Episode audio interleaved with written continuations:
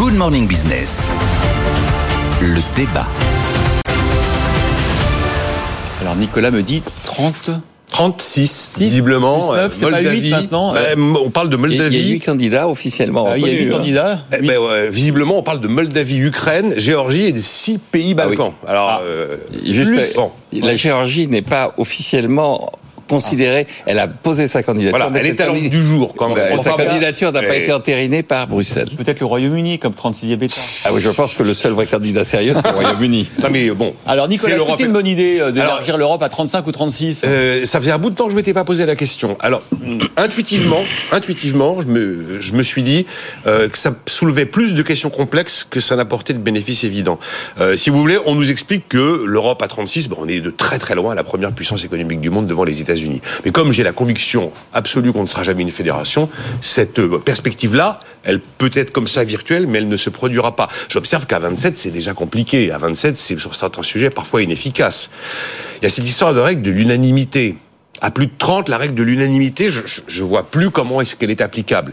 Et puis enfin, euh, il y a le fait que ça suppose d'intégrer des pays très peuplés, qui sont tous des pays plus pauvres, avec un poids du secteur agricole colossal. Notamment, c'est le cas en Ukraine. Vous avez l'Ukraine que ça 185 Voilà. milliards d'euros d'aide j'allais vous dire. ouais. Le chiffre du jour, si on veut, c'est le chiffre qui est dévoilé par le Financial Times, qui ressort d'une étude du secrétariat du Conseil de l'Union européenne et qui indique que, eh bien, l'arrivée de ces, euh, allez, 8 ou 9 nouveaux États représenterait une facture sur un budget de 7 ans de l'Union européenne de 257 milliards d'euros. Mmh. Ce qui veut dire que l'Ukraine, eh bien, vous venez de le dire, recevrait au titre de la PAC 97 milliards d'euros et 61 milliards d'euros au titre du fonds de cohésion, notamment pour la rénovation des infrastructures, et Dieu sait s'ils vont en avoir besoin.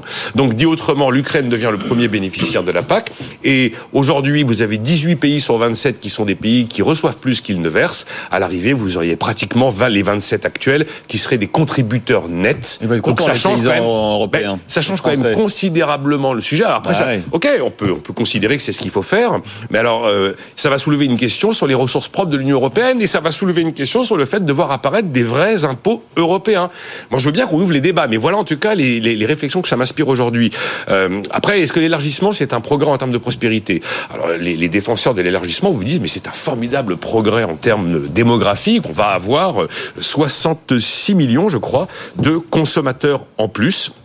Euh, et puis après, vous avez le discours qui n'est plus du tout économique, qui est un discours beaucoup plus politique, qui dit oui, ben 257 milliards d'euros sur 7 ans, c'est le prix de la paix. Voilà. Parce que le coût de la guerre sera beaucoup plus élevé. Regardez, et s'ils sont dans l'Union européenne, à ce moment-là, en fait, c'est le- c'est c'est l'effet bis repetita du, du, du, du traité de Rome, c'est-à-dire que c'est une espèce d'assurance contre la guerre. Maintenant, on se pose la question de savoir s'il faut élargir. Moi, quand je vois les positions de Charles Michel, qui préside le Conseil de l'Union européenne, qui a dit, c'est pas est-ce qu'il faut élargir, c'est faut le faire en 2030.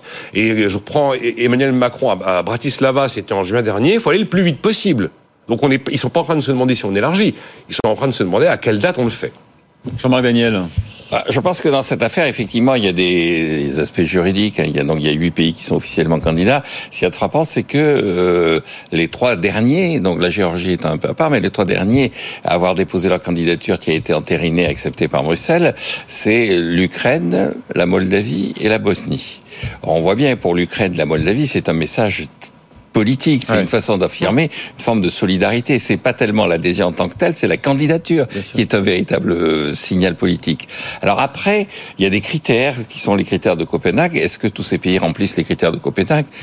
Pas vraiment. Alors, en plus, pour l'Ukraine, il y en a une partie qui est occupée. Chypre a quand même une partie de son territoire qui est aussi occupée par une puissance étrangère, candidate qui plus est à l'Union européenne, même si elle a retiré son, sa candidature. Donc, on, on pourrait considérer que malgré ça, effectivement, l'Ukraine peut rejoindre, malgré l'état de, de, guerre dans lequel elle, se trouve. Je pense que le véritable enjeu dans tout ça, c'est c'est une nouvelle fois, c'est Madame Thatcher qui l'a dit dans son célèbre discours du 20 septembre 1988 à Bruges. Elle avait dit être dans l'Europe, il y a à la fois un critère qui est un critère euh, juridique et puis il y a un état d'esprit, il y a une histoire, il y a un héritage. Elle dit écoutez, on dit que nous ne sommes pas européens parce qu'on conteste Bruxelles, mais est-ce qu'il y a plus européens que nous? Nous avons été membres de l'Empire romain pendant trois siècles. Nous avons eu des rois qui étaient angevins. Nous avons eu des rois qui étaient euh, allemands. Nous avons contribué à la liberté de l'Europe au travers de la Magna Carta. Nous avons contribué à la liberté de l'Europe en luttant contre Hitler. Donc, est-ce qu'on peut nous faire un procès de ne pas être européen? Et pourtant, nous ne sommes pas d'accord avec l'Europe telle qu'elle est. Et donc, je crois qu'il y a un problème d'état d'esprit.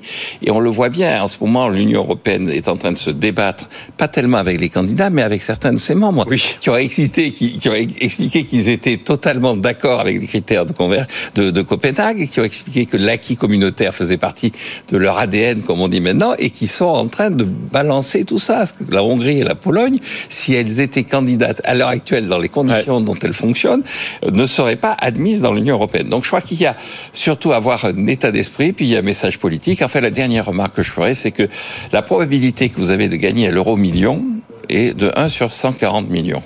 La probabilité pour que 27 pays se mettent d'accord, l'unanimité, c'est 1 sur 134 millions. Ah ouais. Donc vous avez à peu près autant de chances de gagner à l'euro million que l'Union européenne a de chances de se mettre d'accord. Il Donc faut changer les règles de l'unanimité pour. euh, oui, Ah, on ne peut ben, pas faire continuer à fonctionner avec effectivement des pays un qui ne sont pas fondamentalement d'accord avec ce qui se passe à Bruxelles, deux qui sont obligés d'être systématiquement d'accord sur tout. Et pour conclure, je pense qu'il y a un pays qui est le seul véritable candidat dont nous avons besoin, c'est le Royaume-Uni. Ah, ça y est, il est reparti. Bah oui, oui. Je ne sais pas s'il y a eu des enquêtes d'opinion sur ce que est-ce que les Français le veulent ou pas. De quoi? Bah, est-ce qu'ils veulent un Élargissement de l'Europe Je Oh. suis persuadé que la réponse ce serait non. hein. On leur demandera. Merci beaucoup.